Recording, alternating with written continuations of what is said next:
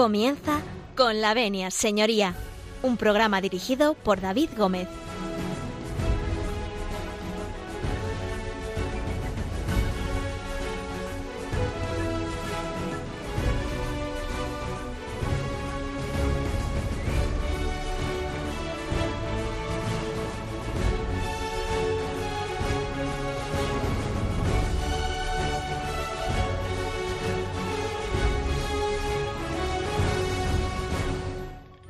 Buenos días, señoras y señores, eh, y bienvenidos, bienvenidos a Con la Venia, señoría, bienvenidos eh, a esta casa, bienvenidos a Radio María. Vamos a continuar eh, un día más, un lunes más, con nuestro programa de cabecera, Con la Venia, señoría. Tenemos un programa muy interesante, nos acompaña nuestro equipo habitual y una invitada nueva, no se pierdan, no se pierdan, dentro de un ratito se la vamos a presentar. Eh, si quieren ustedes eh, tener contacto con el programa, tomen nota del correo electrónico con la venia arroba radiomaria.es. Se lo repito, con la venia arroba radiomaria.es. Pueden hacernos llegar sus sugerencias de programa, sus consultas, en fin, aquellas cuestiones que a ustedes les venga bien y que necesiten saber y que nosotros podamos contestar. Les pedimos paciencia porque tenemos eh, tantas consultas que no damos abasto. Entonces, eh, les contestaremos eh, con toda seguridad, pero cuando por turno corresponda, como se dice en derecho. Así que si nos dan el permiso de todos ustedes, pues nosotros un lunes más entramos en sus casas, en sus coches, en sus cocinas, en fin, en aquellos lugares donde ustedes escuchan Radio María y donde ustedes están eh, perfectamente informados con esta Santa Casa. Así que con el permiso de todos ustedes, nosotros comenzamos.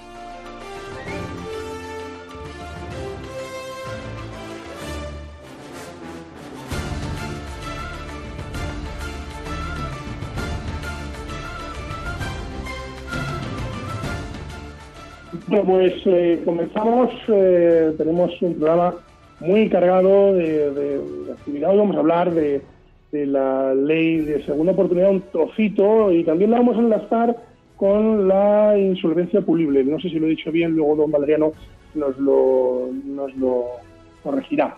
De todos modos, antes que nada, nos vamos a ir, eh, como siempre, a nuestro diccionario jurídico para ver qué es lo que nos ha preparado con Javier Martín García desde Salamanca.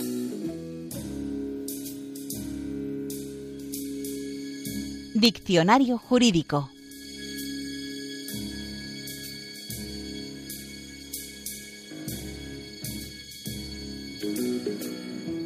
Hola, muy buenos días David, muy buenos días a todos los oyentes de Radio María en este lunes a las 12 de la doce y media de la, de la mañana. Eh, como has dicho, vamos a hablar hoy de la ley segunda oportunidad y de, y de los delitos un poco relacionados eh, con esta materia, que bueno, como puede ser la insolvencia punible, delitos contra eh, la hacienda o, contra la seguridad social. pues bien, lo más interesante, si cabe, es el para las personas físicas en, el, en, los concursos de acreedores, es el beneficio de exoneración del pasivo insatisfecho, ¿no? Que es un mecanismo que fue introducido por la Ley 25-2015 de 28 de julio, eh, que, es la ley del mecanismo de segunda oportunidad, reducción de la carga financiera y, otras medidas de orden social que venía recogida en el artículo, eh, por lo que, o sea, que la introducí en el, artículo 178 de la ley concursal de 9 de julio de 2003, ¿no?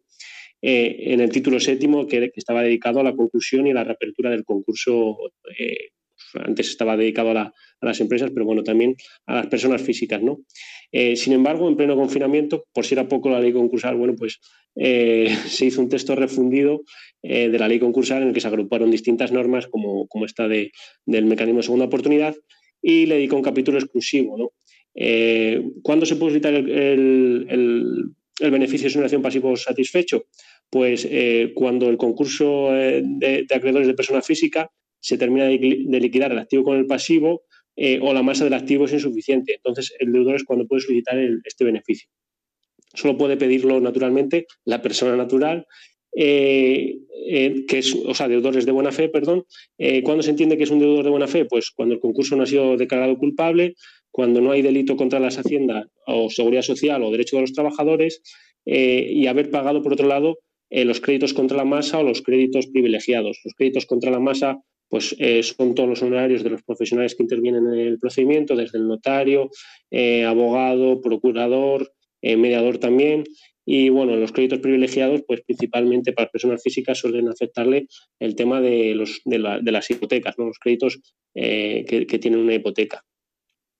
Por otro lado, bueno, pues solicitado el beneficio porque, se, porque concurren estos requisitos, se establece un plazo de forma provisional de cinco años, el cual quiere decir que puede ser revocado cuando el acreedor, bueno, pues se, constata, se constata que durante la tramitación de este concurso ocultó bienes, eh, o, es declarado culpable en algún tipo de delito de los que hemos hecho referencia y de los que nos pueden eh, hacer referenciar a los, nuestros compañeros penalistas. ¿no?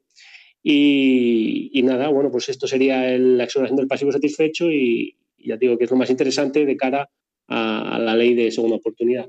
Muchas gracias, eh, don Javier. ¿Se queda usted con nosotros esta mañana? Si me dejas, como siempre, pues me quedo encantado. Sí, por supuesto que te dejo. Bueno, y nos vamos desde Salamanca hasta Alcalá de Henares, porque allí está nuestro abogado de cabecera, don Víctor López Morillas, con su sección de noticias. Actualiza Lex. Actualiza Lex.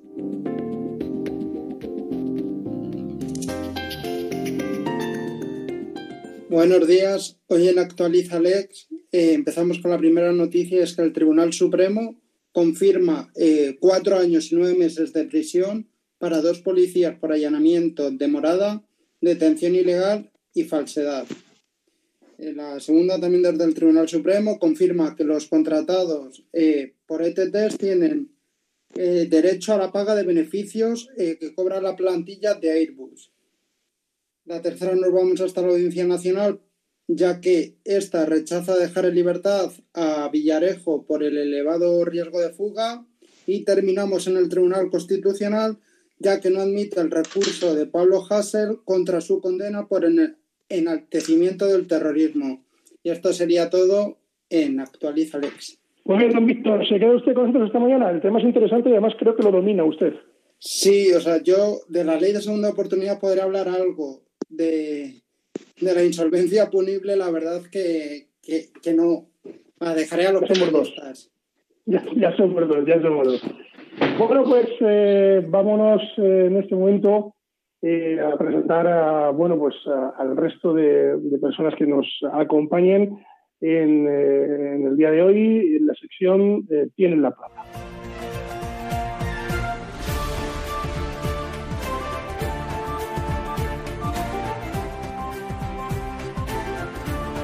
Tienen la palabra.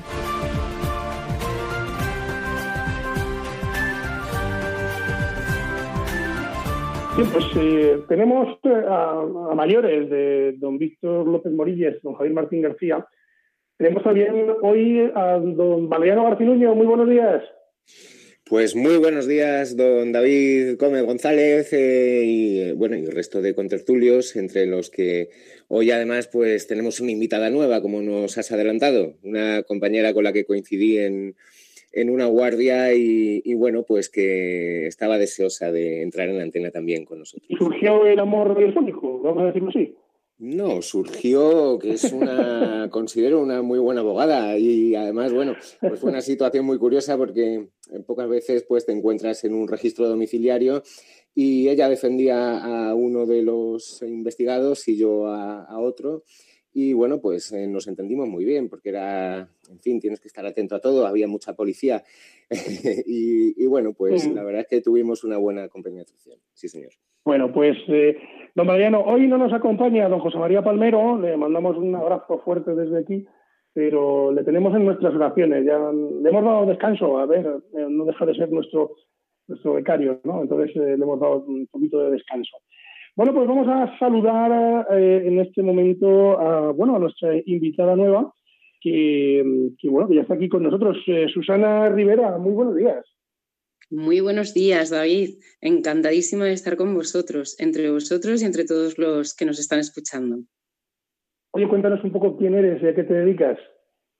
Pues como ha adelantado un poco Valeriano, pues soy abogada, abogada en ejercicio, abogada, como se suele decir, de la que baja ahí al, al barro y efectivamente en el barro nos conocimos. Surgió el amor, se puede decir, entre Valeriano y yo Cuando bueno, me está muy bien. lo que teníais entre manos, yo le dije que en cualquier oportunidad que hubiera que, que me gustaría participar. Aquí estoy. Pues nada, eh, eres bienvenida, además, eh, si eres de esos abogados que, que, a mí me gustan, que son los, los, de, los de pasillo, de juzgado, los de laboratorio, como yo, yo a Valeriano le denomino un ratón de, de juzgado, un ratoncillo, ¿no?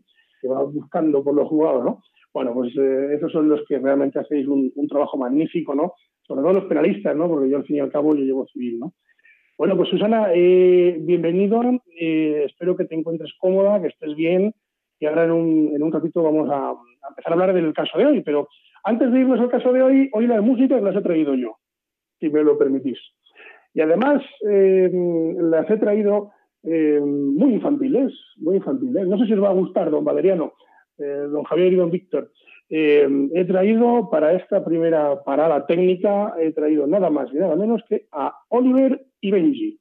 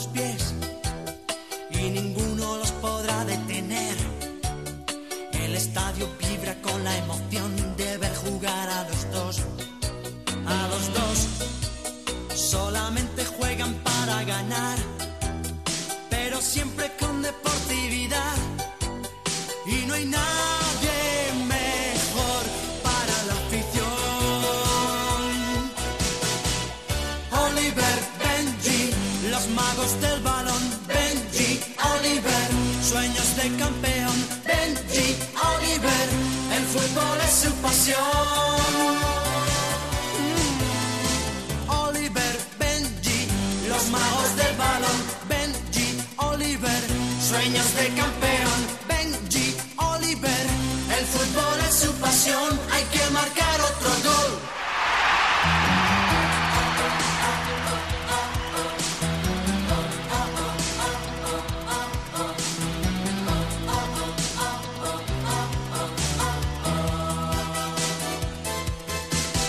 Del primero al último jugador y empezando por el entrenador.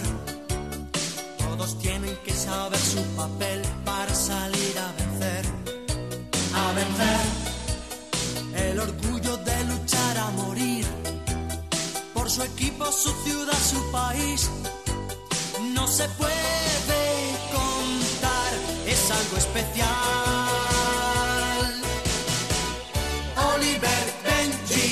Los magos del balón. Benji, Oliver, sueños de campeón. Benji, Oliver, el fútbol es su pasión. Bien, después de escuchar a Oliver y Benji, vamos eh, a continuar directamente eh, hablando del caso de hoy.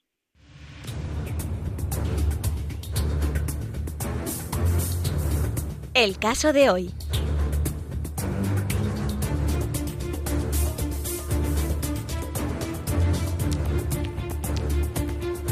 Bueno, como les decíamos al principio, hoy vamos a hablar de la ley de segunda oportunidad un poquito y de pues esa insolvencia punible, creo que lo digo bien, don Valeriano, no, no sé si así o no, eh, con respecto a bueno, una, una, nueva modificación que ha habido de, del Código Penal. Si sí, efectivamente, fue, fue, hace tiempo, pero perdona, perdona, ya hablamos después, empezamos, digamos, con sí, la un segundo, vamos, a hablar, vamos a hablar un poco por la de segunda oportunidad para, para poner un poco en escena y, y si, vamos, les vamos a ceder un poco los trastos de matar eh, tanto a don Javier como a don Víctor. Si os parece, Javier y Víctor, nos dividimos el trabajo. Eh, que Javier nos explique un poco en qué consiste la ley y don Víctor cómo es el procedimiento, para que a nuestros, eh, digamos, eh, oyentes les quede más o menos claro eh, cómo son estas situaciones. ¿Os parece bien? ¿Os parece correcto? Me parece correcto.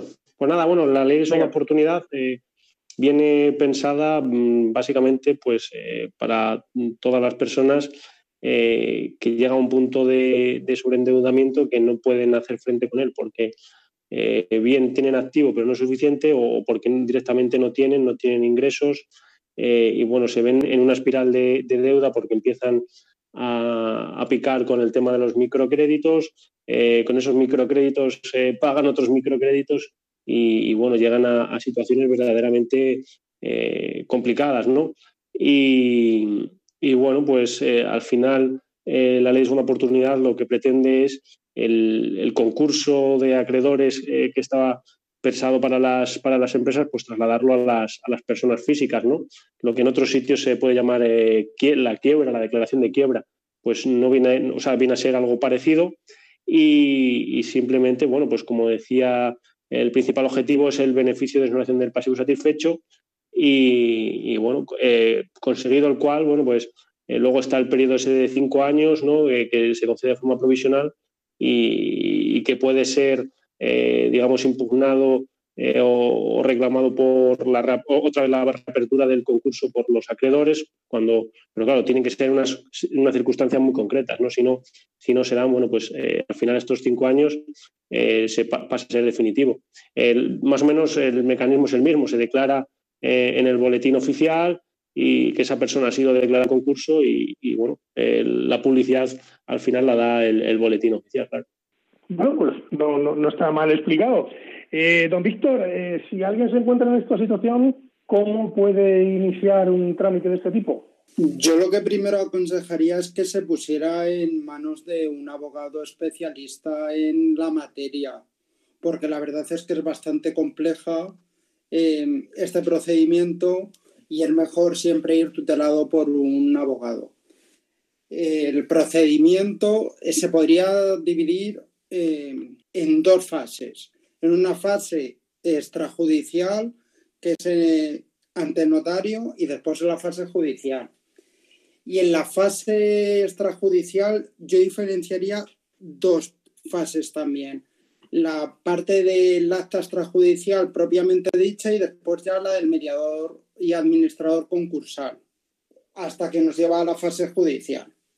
En la fase extrajudicial de notario al final el abogado lo que va a realizar es la recopilación de una serie de documentos, como pueden ser los antecedentes penales, los últimos ejercicios de la declaración de la renta, el empadronamiento, si está casado también el certificado de matrimonio, eh, el listado eh, de deudas, el listado de acreedores y eh, el formulario que la ley te exige en el que declaras pues que cumples con los requisitos y que eh, y, en el que también declaras tus deudas. Una vez eh, que, que, estamos en esta fase, pues se lo envías a la notaría y la notaría pues te, pues te da un día al final para firmar si están todos los documentos eh, correctos. Te da un día para firmar el acta extrajudicial. Lo único que antes, antes de firmar eh, se, pide al mediador concursal, que es un problema con el que se encuentran eh, los clientes eh, bastante grave, en el sentido de que mm, no hay mediadores concursales que suelen aceptar, porque es bastante complejo este procedimiento. Cuando ya tenemos mediador concursal y, una vez que se firma el acta extrajudicial, se, eh, se avisa a los acreedores para una reunión. En, lo que pasa que los acreedores no suelen, no suelen participar de esta reunión, ya que lo que se le propone es una quita eh, de la deuda de un 90% y un plan de espera de los pagos en 5 o 10 años. Por tanto, ningún acreedor eh, va a aceptar esto.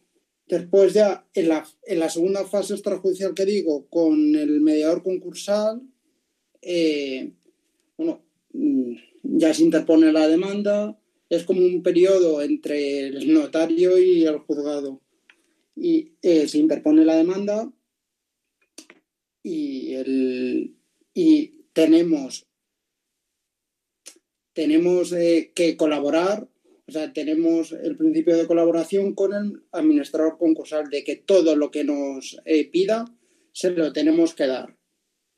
Una vez que ya estamos en la fase judicial, em, si, el cliente, si la persona tiene, eh, tiene activo, entraríamos en la... Mm, habría que liquidar antes entre el activo y el pasivo y si eh, no tiene activo, iríamos directamente al plan de liquidación, eh, consiguiendo en último término el auto de exoneración del pasivo insatisfecho, el provisional en cinco años, como ha dicho Javi, y el definitivo a los cinco años, si se cumplen todos los requisitos. Yo solo quiero hacer una apreciación que, bueno, que eh, eh, respecto del tema del mediador, que si bien antes eh, era el principal problema porque la ley decía que tenías que intentar el acuerdo extrajudicial para poder llegar al concurso y claro, si no hay mediador concursal, bueno, pues antes estaba un poco más complicado el tema de, haber intentado el, acuerdo extrajudicial de pagos, sea fructuoso o no sea fructuoso en el sentido de, llegar a, a, negociar algo a través del mediador. ¿no? Eh, pero en este sentido, ahora eh, realmente eh, simplemente con que pasen dos intentos de mediador, es decir, que, el turno pase un mediador y pase al siguiente y ninguno de los dos acepte, ya directamente se, entiende que se ha intentado el acuerdo extrajudicial y, nosotros como abogados de, los concursados podemos iniciar directamente la, demanda del, concurso ordinario de personas físicas. Una, cuestión, Valeriano. Nosotros sí hemos tenido malas experiencias, como Javi conoce y, don Víctor más, que, están todos los días eh, a mi lado, eh, hemos tenido malas experiencias en, el sentido de que era misión imposible nombrar un, administrador concursal o mediador concursal, ¿no? Y eso dilataba muchísimo el procedimiento y finalmente eh, lo que hace es desesperar al cliente. Básicamente, yo creo que eso es lo que don Víctor quería decir. Y bueno, y la aclaración de don Javi es muy buena porque, porque nos dice muy bien que una vez que ha habido dos intentos, directamente ya podemos eh, instar el, concurso. Don Valeriano, perdón que le he cortado. No, yo, bueno, dentro de mi ignorancia en, esta materia, pero un poco ya, pues por lo que conozco, por los asuntos que se llevan en el despacho, simplemente, pues no sé si al principio, cuando ha explicado un poco de qué se trata esta ley, eh, Javier, eh, pues eh, se ha hecho mención o ha quedado claro que esta ley de segunda oportunidad está pensada para las personas físicas. Es decir, que no es de aplicación a las personas jurídicas, a las sociedades, para entendernos, ¿no?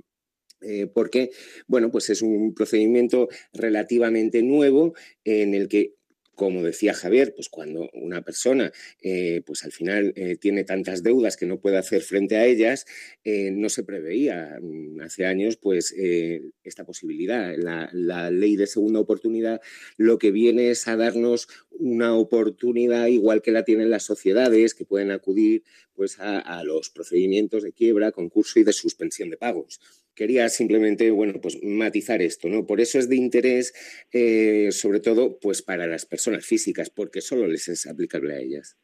Sí, realmente el, beneficio de exoneración pasivo insatisfecho, eh, tal y como está redactado en el, en el, texto refundido, hace referencia a las personas físicas. O sea, es tal cual el requisito ser persona física y un acreedor, o sea, un deudor de, de buena fe, ¿no? Con requisitos que antes, que antes mencioné realmente, pues eso, estaba pensada para ese tipo de situaciones.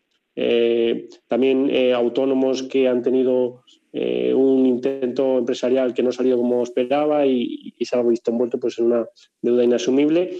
Y, bueno, la opción de poder volver a, empezar el, otro negocio y, tal, ¿no? Pero al final el, problema un poco es que ese periodo de, cinco años pues va un poco en contra de del propio espíritu de la ley, ¿no? Porque, eh, claro, eh, tú te declaras en concurso, eh, se te sonera el pasivo insatisfecho de forma provisional y, tienes otra idea y dices, pues voy a empezar otro negocio, ¿no? voy a probar esta vez con, otro tipo de negocio y, voy a buscar financiación. ¿Qué pasa? Pues que, ningún banco confía en ti porque busca tu nombre y aparece que has, estado en un concurso de acreedores. Sí, a, propósito de esto, yo mm, no lo tengo claro realmente, me corrige si no, pero tengo entendido que eh, solo se puede acudir a esta segunda oportunidad una vez. Es decir, que em, igual que, por ejemplo, una persona física, bueno, pues puede entrar en un, eh, en un eh, estado o en un, vamos, en un concurso, en una quiebra, eh, lógicamente, bueno, pues se liquidan los bienes, etcétera, pero eh, digamos se puede volver a formar otra sociedad y esa otra sociedad, si vuelve a atravesar una situación eh, similar, bueno, pues podría volver a acudir, también es cierto que es una sociedad distinta, a, a los procedimientos legales que están previstos al efecto, ¿no? Pero en cambio, la persona física, que siempre es una y que no puede cambiar de identidad, solo puede recurrir a esta segunda oportunidad una vez. ¿Estoy, eh, una, vez estoy equivocado? Una, vez, es que ahora, no me acuerdo, estoy pensando el plazo, no me acuerdo si es cada cinco años o cada diez años. No sé si David o. Os lo, digo, yo, Es cada diez. Es cada diez años y, bueno, sí que se puede, se puede hacer distintos concursos de acreedores sin ningún problema, pero siempre y cuando se cumplan con los requisitos que marca la ley y, y bueno, no es habitual, no es habitual que una persona física eh, tenga un par de concursos de acreedores a lo largo de su vida. Es, complejo, ¿no? Pero sí que puede haber algún caso, no, digo que no. Bueno, vamos a hablar de, insolvencia mm, eh, punible. Creo que lo iba viendo, Valeriano, porque así eh, también podemos escuchar a, doña Susana. Pues empezamos el, que se lance, venga. Yo mismo. Venga. Sí, sí, adelante, vamos una introducción, si queréis. Esto es, para que, Exactamente, la escuchemos. Hablemos un poco qué es esto de la insolvencia eh, punible de esas reformas que ha habido y, bueno, cómo lo encajaríamos dentro de un, de un concurso, porque mm, sí que efectivamente eh, puede haber connotaciones penales dentro de un concurso.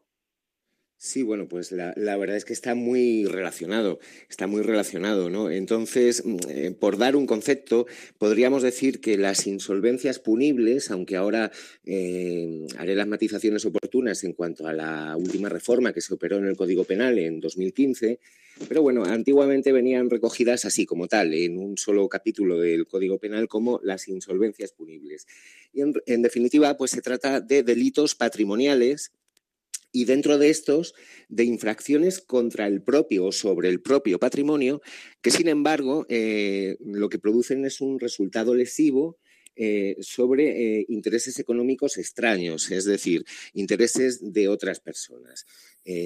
No toda situación, obviamente, de insolvencia pues, va a ser constitutiva de delito, faltaría menos. ¿no? podríamos decir, por seguir un poco, pues poniendo las grandes líneas de lo que es, hablando un poco del tipo básico, el tipo básico, la conducta básica que podríamos considerar que antiguamente eh, pues se consideraba eh, como el alzamiento de bienes eh, y que precisamente consiste en la conducta del que se alce con sus bienes en perjuicio de sus acreedores. Viene un poco a coincidir con, el concepto que he dado. ¿no? Alzamiento que supone, en, definitiva, sustraer los propios bienes a la acción de los acreedores no solo fugándose con ellos, metiéndolos dentro de una, bolsa, de, de, una maleta y desapareciendo, sino mediante su enajenación o bien su ocultación eh, fraudulenta. ¿De acuerdo? De manera que, mm, digamos que serían elementos esenciales de, este delito, pues eh, obviamente la existencia de uno o de más créditos que normalmente eh, pues van a ser preexistentes y que estarán pues de ordinario vencidos, serán líquidos y exigibles, pero generalmente, porque también puede suceder que una persona prevea o una sociedad eh, pueda prever que se va a encontrar en, esta situación y, digamos, lo que eh, haga es desaparecer sus bienes de multitud de formas, eh, digamos, para no responder económicamente pues, de las deudas que tiene. Y precisamente, pues ello lo que exige es además un ánimo de defraudar a los acreedores. claro, esta, esta, conducta pues, no, se puede encerrar en, un numerus clausus, ¿eh? porque evidentemente eh, pues, al final será cualquier actividad que lo que tiende es a menoscabar el, patrimonio propio, del deudor en este caso, haciendo ineficaz la, acción de los acreedores. Y luego, bueno, pues decir que la insolvencia que, provoque pues, podrá ser total o parcial, sea real o aparente, como consecuencia de todas estas maniobras eh, que se puedan realizar y en las que, bueno, pues eh, si queréis vamos entrando poco a poco y, bueno, pues dejo aquí esta pincelada para saber de lo que estamos hablando y, vamos entrando en materia según nos parezca. Fenomenal. Doña Susana, eh, bueno, cuéntenos un poco como abogado, abogada penalista, ¿cuándo se dan estos casos de insolvencia punible? Es decir, la gente, ¿cuándo, ¿cuándo incurre en un delito de estos? Pues como bien ha señalado Valeriano, mm, a ver, la, acción básica es la de enajenar, la de vender, pero realmente hay multitud de comportamientos que pueden constituir una insolvencia punible, eh, mm, pues ocultando o dañando o destruyendo los bienes mm, respecto de los cuales un acreedor pudiera cobrarse, por ejemplo, o realizar disposiciones patrimoniales que no guarden proporción con la, justificación económica, es decir, malvender un, un bien. Eh, por otro lado, también pueden ser realizadas operaciones eh, de venta pérdida que carezcan de ningún tipo de justificación económica o simular eh, créditos de terceros o, reconocimientos de créditos ficticios, pues para responder de ellos, pues porque estás en connivencia con esas otras personas. Luego hay, mm, bueno, pues distintos, distintas actitudes que ya suponen una infraestructura un poco más compleja, como la participación en negocios especulativos o cometer irregularidades contables graves, etcétera, etcétera. Pero no solamente se basa en vender, sino como estamos, eh, como estoy intentando enumerar, son múltiples las, las acciones eh, que una persona puede llegar a realizar para, eh, bueno, pues converger en una, en una insolvencia punible, tanto total como parcial. en este sentido, la, mm, entroncando un, eh, el concepto de insolvencia con respecto al tema que nos ocupa, que es el de la ley de la segunda oportunidad. Eh, los compañeros que han explicado eh, bueno, pues las fases que de alguna manera tienen ese, ese tipo de trámite han hecho mucho hincapié en la buena fe ¿no? del, en este caso del deudor o, del, o de la persona que se somete al, procedimiento.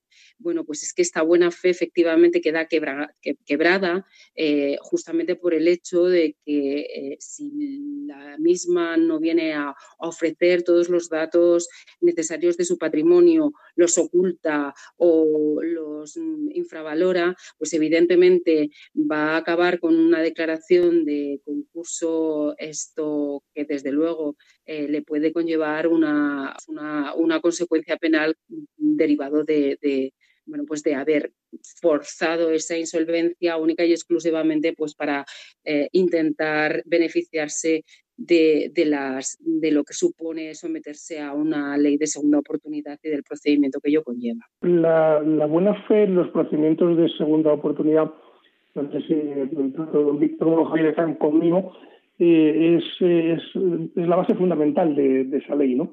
Porque es el propio deudor que dice lo que tiene y, de hecho mm, muchas veces, la mayoría de las veces, ni siquiera se nos pide eh, documentación de acreditación para acreditar una deuda, por ejemplo, simplemente basta con nuestro propio testimonio, ¿no? Es decir, yo le debo a doña Susana mil euros, pues con esto eh, es más que suficiente para decir que, que le debo dinero, ¿no? Entonces, yo creo que, la buena fe en, los procedimientos de segunda oportunidad son, son bueno, es, una base, perdón, es una base fundamental de, la ley. No sé qué opinan don Javier y don Víctor. La buena fe la veo al final sobre el principio sobre el que el pilota todo el procedimiento. O sea, sin, sin la buena fe del deudor no podría existir la ley de segunda oportunidad, según mi punto de vista. Sí, yo también opino, opino lo mismo. Don Javier, ¿usted qué, qué opinión le merece esto de la buena fe en los eh, concursos de segunda oportunidad? Nada, que estaba hablando con el micrófono cerrado. que ah. la, buena fe, pues sí, la buena fe es el, requisito imprescindible, ¿no? Eh, lo, que, lo que quería decir eh, nuestra compañera era el tema de que, claro, si, si no hay buena fe, pues se declara culpable el concurso y consecuentemente no puede acceder a, a la exoneración del pasivo satisfecho, que es el, objetivo, digamos, cuando nos embarcamos en, un procedimiento, que también, bueno, no es, el único, no es el único objetivo, porque también estaría el tema de, del plan de pagos, que bueno, que no hemos hablado porque esta, esta materia es tan densa que la verdad que necesitaría uno o dos programas. Y, nada, yo también quería plantear una, pregunta que, bueno, como abogado, eh, pues como tú, como David, eh, civilista, laboralista, el penal lo toco de, refilón. Eh, les quiero preguntar sobre esa actitud de, los acreedores que, tienen sus gestorías de, cobro de deudas, que, amenazan incluso a los clientes con ir a visitarles a, sus, a sus casas, que, bueno, que, que, al borde de, la coacción o, amenaza, eh, ¿qué tipo de, delito podríamos eh, iniciar, o sea, podríamos eh, iniciar procedimiento frente a este tipo de, acreedores? Don Valeriano o doña Susana, creo que esa mm, pregunta va dirigida a ustedes. Yo, Javier, eh, exactamente, bueno, no, no sé si he entendido bien la pregunta. Eh, creo que te estaba refiriendo, bueno, pues precisamente, pues, pues no sé, por no poner al nombres. Al cobrador del frac. Vale, pues ya lo has puesto tú. Eh, hombre, yo entiendo, entiendo que juegan un poco en, en el filo, en el límite de lo que es legal y lo que deja de serlo, porque obviamente eh, pues podría considerar eh, que están eh, constituyendo, vamos, que están cometiendo un delito de coacciones. Pensemos, bueno, pues en llamadas todos los días a distintas horas del día y mm, todavía más allá, pues que se presenten a lo mejor en el lugar de trabajo de una persona que tiene deudas o en su domicilio o en lugares públicos a los que esta persona pueda acudir, bueno, pues eh, no solo con, el oprobio que esto eh, le puede causar, sino además, eh, pues lógicamente ya con, el agobio, por decirlo de alguna manera, que toda esta situación puede darle lugar. Obviamente ninguna persona está, o casi ninguna persona va a estar en, esta situación si es que realmente no puede asumir sus deudas. Y por lo tanto, bueno, pues eh, si extrapolamos y pensamos en, un delito de coacciones, pues eh, cometido, pues mm, no lo sé, en otro ámbito, por ejemplo, el de una pareja que ha roto, ¿no? Y, a lo mejor pues se suceden las llamadas día tras día, mensajes, etcétera, y esto mm, se puede denunciar y se puede obtener una condena por un delito de coacciones, pues cómo no, eh, también con la intervención de una empresa de estas. Por eso digo que, eh, bueno, pues entiendo que eh, están un poco en, el límite entre lo legal y lo ilegal y que muchas veces pues lo que habrá que atender será a las circunstancias concretas de cada caso, porque obviamente todos los casos son diferentes, para, para poder valorar pues incluso el, el poderles interponer una denuncia. Sí, yo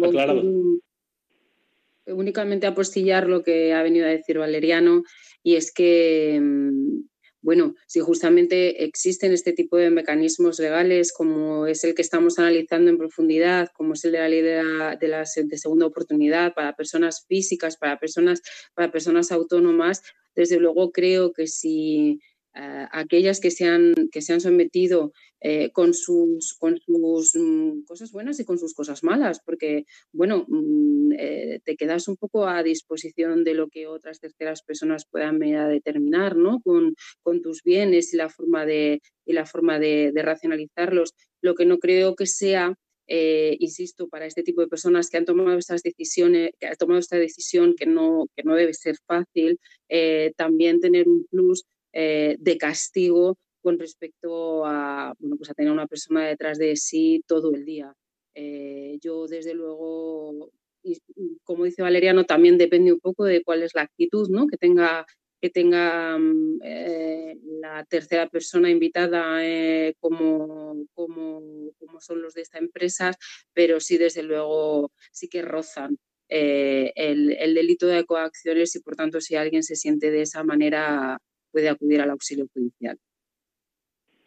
Fíjate, Susana, que nosotros hemos tenido eh, clientes a los que han llamado a sus vecinos, este tipo de empresas, eh, diciéndoles que por un tema económico eh, contactaran urgentemente con, su departamento. ¿no? Imagínate la cara que se nos queda en el despacho cuando nos llama el cliente y nos dice, oye, ha llamado a mi vecino de abajo o ha llamado a mi trabajo para eh, decir este tema y, bueno, pues que se pongan en contacto con nosotros, ¿no? Eh, o sea, yo no sé hasta qué punto eh, no sé si como penalista ahí nos puedes dar luz, empresas de este tipo que se dedican al recobro puro, puramente pueden realizar ese tipo de prácticas, ¿no? De llamar a un vecino, ¿no? Es una, auténtica locura. Pues desde luego, o sea, es que podemos estar hablando desde eh, una vulneración fragrante del derecho a la intimidad, a revelación de secretos, etcétera, etcétera. O sea, una persona que efectivamente pueda ostentar una deuda no significa que tenga que estar fustigado, pues como si estuviéramos en la época medieval en la, en la plaza del pueblo. Eh, hombre, mm, el señor o la señora tendrá que hacer todo lo posible por pagar porque los acreedores así lo merecen, pero no desde luego con unos métodos que a mí me parecen del todo muy cuestionables. Bueno, pues desgraciadamente son, son esos métodos. Bueno, vamos a hacer un pequeño dentro del camino porque después, eh, si no les importa, don Mariano y a usted, nos van a contar eh, cuáles son las penas por estos delitos, ¿no? Que, estábamos hablando, a ver si, en fin, cómo es el mecanismo, cómo lo podemos eh, afrontar. Y como antes no me han dicho ustedes nada sobre la música que traía, que era Oliver y Benji, pues, pues ahora les traigo a Willy Fogg. No sé qué les parece, don Mariano, don Víctor, díganme que ustedes son los que me meten en líos. Si yo solo traigo canciones normales. He, crecido con ambas canciones, así que me encantan las dos. Pues, a Willy Fogg ya no a recordar, Oliver y Benji.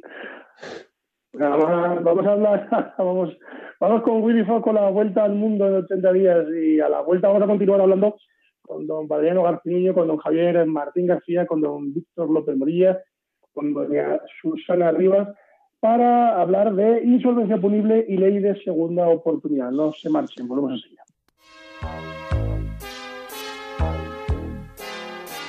Soy Willy Fogg, apostador, que se juega con honor la vuelta al mundo. Aventurero y gran señor, jugador y casi siempre ganador.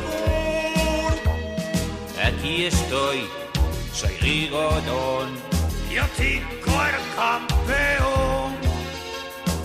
Yo soy Romy, dulce y fiel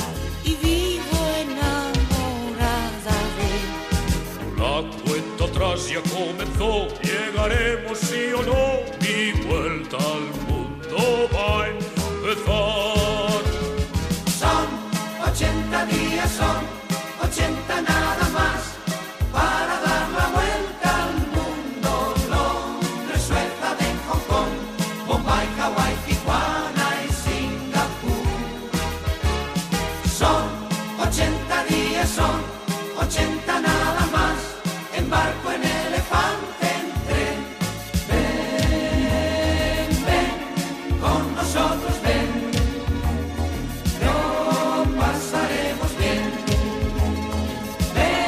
Están escuchando con la venia, señoría.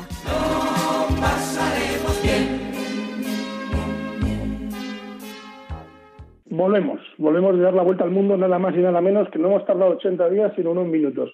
Eh, volvemos eh, a, bueno, pues a la sintonía de con la venia señoría, la sintonía de Radio María.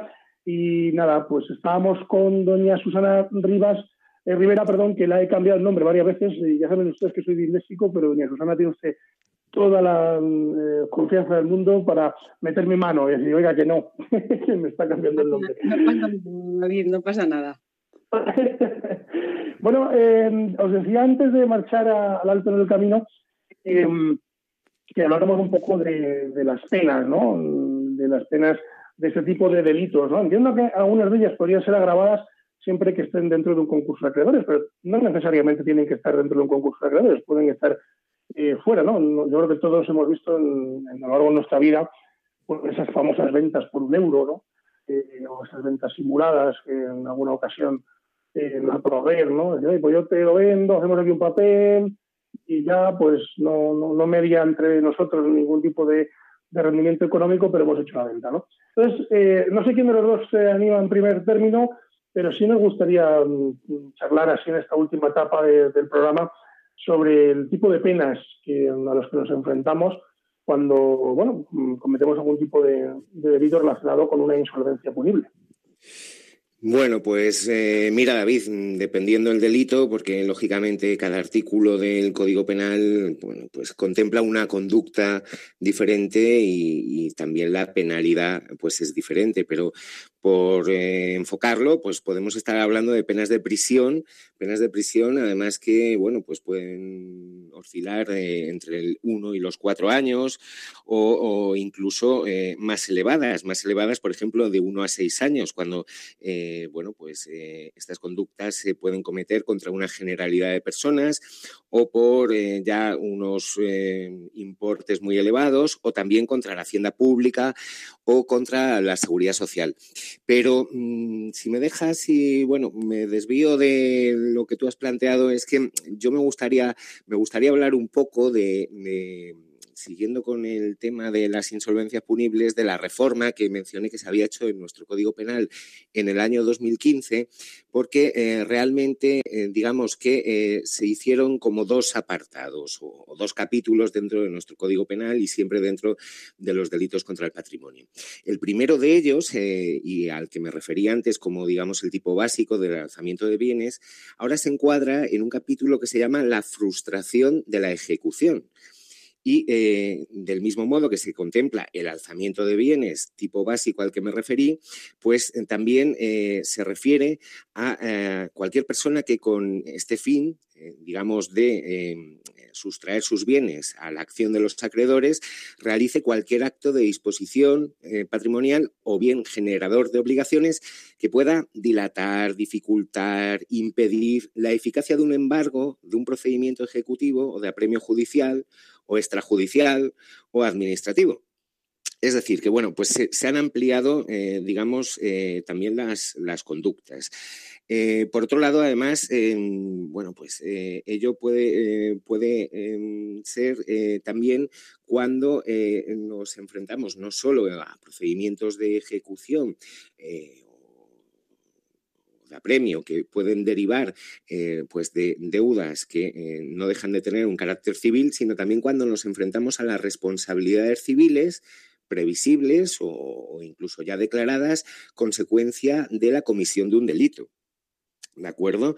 Y eh, bueno, pues eh, esto eh, también decir que se extiende a otras conductas. Por ejemplo, pues cuando se hace una relación de bienes incompleta, eh, si bien la penalidad, que me preguntabas también por las penas, en este caso pues sería menor, estaríamos hablando pues de tres meses eh, a un año de prisión o incluso también multa, alternativamente, eh, pues, pues, cuando en un procedimiento de ejecución una persona es requerida para hacer una relación de bienes y presenta una relación de bienes incompleta, es decir, no manifiesta pues cuáles sean todos sus bienes. Y también, bueno, pues se hace referencia a alguna otra conducta que anteriormente pues no estaba contemplada, por lo menos como tal, eh, como por ejemplo el hacer uso de bienes que eh, han sido embargados y que están constituidos en depósito sin tener autorización para ello. Eh, pues podría darse el caso, yo los he conocido, aunque quizá no sea lo más habitual, pues la persona que se le embarga un vehículo, eh, que por lo que sea pues no se puede eh, constituir el depósito pues en, en dependencias públicas u, oficiales y que esa persona eh, queda con su vehículo embarcado en calidad depositaria de ese vehículo. Digamos que para poder utilizar el vehículo necesitaría de autorización judicial y bueno, pues no deja de tener su lógica porque con la circulación, eh, pues se pueden causar daños al vehículo que harían que perdiera eh, valor. Bueno, esto mm, eh, por, por, referirme, digamos, a este nuevo capítulo que se ha hablado de la frustración de la ejecución y que además, pues, comprende otras conductas. Y luego estaría lo que se denomina ya concretamente como las insolvencias punibles y a las que se ha referido antes Susana, pues que al final engloban una cantidad enorme de conductas y que no se pueden, de todas maneras, ceñir a, las simplemente enumeradas en nuestro Código Penal, porque cualquiera que tienda al mismo fin de sustraer eh, los, los, bienes a, la acción de los acreedores, de la forma que sea, pues en el fondo van a ser una insolvencia punible. Y en este sentido, bueno, pues decir que igualmente eh, pues se pueden prever penas de, de prisión, eh, prisión y multa, además pues, por ejemplo, en el artículo 259 de nuestro Código Penal se habla pues, de penas de prisión de 1 a 4 años o multa y multa, perdón, pues de 8 a 24 meses. ¿De acuerdo? de forma que, bueno, pues no son, no son digamos, baladí, sino que tratar precisamente, pues a lo mejor de evitar deudas que tienen un carácter civil eh, con este tipo de conductas, pues luego puede tener unas repercusiones penales que pueden aún ser peor que las civiles. Sí, así es. Eh, doña Susana, eh, cuéntanos un poco eh, cuál, bueno, cuál es la opinión que le merece con respecto a las penas, es decir, lo, que le preguntábamos antes a don Valeriano era pues el desarrollo de las penas eh, con respecto a, los, eh, a las cuestiones punibles, ¿no? Entiendo que, hay tipos, mm, o sea, que se pueden ser agravadas o no pueden ser agravadas, porque no es lo mismo a lo mejor una insolvencia punible consciente que no consciente, ¿no? Consciente, perdón, que esto último no lo he entendido, David, disculpa. Sí, no, decía que, no es lo mismo una, una pena consciente que no consciente. Es decir, me explico, alguien que ha cometido una insolvencia punible de forma consciente eh, porque bueno, pues tiene detrás a los acreedores, o eh, bueno, o simplemente lo ha hecho eh, y no sabía efectivamente que, que, estaba produciendo ese delito. En este último caso, el abogado se va a tener que desfondar muy mucho para demostrar que efectivamente no era conocedor de la deuda y que, por tanto, la enajenación o la disposición del bien no estaba destinado a, dejar vacío el, propósito del, del acreedor.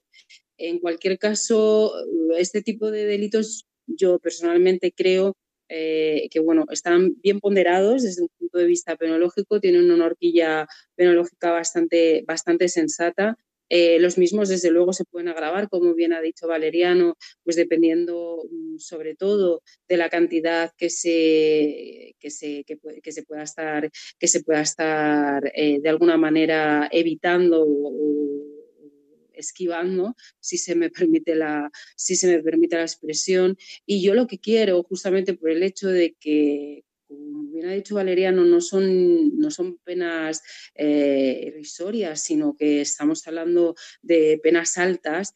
Eh, lo que sí a mí me gustaría es que cualquier persona que tuviera o que estuviera en una tesitura eh, donde, en un contexto en el cual tuviera que tomar una decisión eh, pues para intentar, pues no sé, saldar una deuda o desprenderse de un bien para eh, primero consultar. Primero consultar a un abogado, a un profesional para que determine si efectivamente esa operación puede ser realizada con todas las seguridades del mundo, porque como bien eh, vuelvo otra vez a decir, ha dicho Valeriano, muchas veces los problemas que son puramente civiles, circunscritos a un procedimiento civil, se ven eh, altamente agravados eh, por derivarse, por tener la, la, derivación a un procedimiento penal como consecuencia quizá del desconocimiento tanto del abogado civilista como del, propio interesado y desde luego lo que no es interesante es que sea peor el remedio que la enfermedad.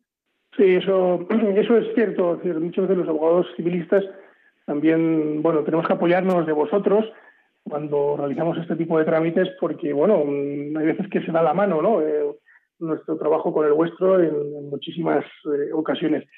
Oye, nos tenemos que marchar, eh, nos quedan apenas cinco minutos y a mí sí me gustaría, bueno, pues daros las gracias a todos los que habéis participado hoy, a todo el equipo de, de Con la Venia Señoría. Vámonos primero hasta Salamanca con don Javier Martín García para decirle hasta luego, hasta el próximo programa, don Javier. Bueno, pues nada, un placer de nuevo haber estado con todos vosotros, eh, con los compañeros habituales y con los nuevos. Y, nada, bueno, pues eh, nos vemos dentro de 15 días y, aquí estamos para ayudarte, David. Muchas gracias. Un abrazo fuerte, Javi, cuídate mucho. Nos vamos hasta Alcalá de Henares porque ahí tenemos a nuestro queridísimo abogado, don Víctor López Morillas, que también le decimos hasta luego, hasta el siguiente programa de Con la Venia Señoría. Don Víctor. Adiós tanto a los compañeros como a los radio oyentes y como siempre un placer. El placer es, eh, mío, ya lo sabes. Bueno, le decimos adiós a don Valeriano, eh, que no me le quito ni con agua caliente. ¿eh? Es una cosa, está todo el día conmigo, todo, el día atrás de mí, don Valeriano. No, no, hay forma, no hay forma, nada, parecemos inseparables. Oliver y Benji. Somos como City como City como Oliver y Benji, justo. Aprovechando tu canción, pues nada, muchas gracias por bueno, pues confiar en mí una vez más para tratar de desentrañar algunas cuestiones jurídicas que no siempre son sencillas, desear, eh, bueno, pues a todos los que nos escuchan una buena semana y hasta la próxima, que ya mm, en vez de dibujos animados yo creo que nos podemos animar eh, y poner villancicos, que quizás sea ya más apropiado. bueno, veremos a ver, veremos a ver. Muchas gracias, don Valeriano. Un abrazo fuerte. Doña Susana, que nos vamos. Gracias por venir. Espero que, haya estado usted cómoda. Eh, está en su casa y, bueno, pues cuando quiera y lo necesite y quiere usted venir, pues tiene las puertas abiertas de, de este programa que ya es un poco el suyo. Pues de verdad que encantada. Gracias por haberme dejado juntar mis dos pasiones, que es eh, el derecho y la radio. Y permíteme que con respecto a esto último le mando un beso muy fuerte a mi padre que está ahí arriba, que fue el que me inculcó el amor por este, por este medio. Pues seguro que le ha llegado, em, porque además este medio llega a todos los sitios. Bueno, pues muchísimas gracias a todos eh, y a todos ustedes, no se marchen porque a continuación viene Revista Diocesana y después los informativos. Así que quédense con nosotros y disfruten de la buena radio, que buena falta nos hace en estos tiempos tan complejos. Quédense en la sintonía de Radio María y nosotros volvemos dentro de 15 días en Con la Venia Señoría, pues con, más programa, con, más temas, con aquellos temas que ustedes nos lancen y que lo pueden hacer, como saben, a través del correo electrónico con la venia arroba. Se lo repito, con la venia arroba.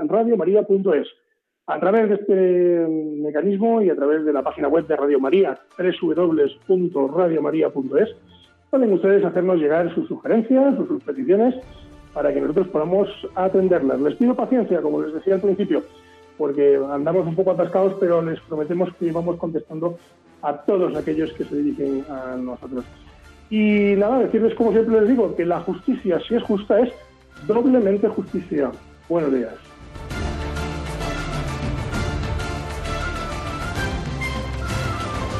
Les hemos ofrecido Con la Venia, Señoría, un programa dirigido por David Gómez.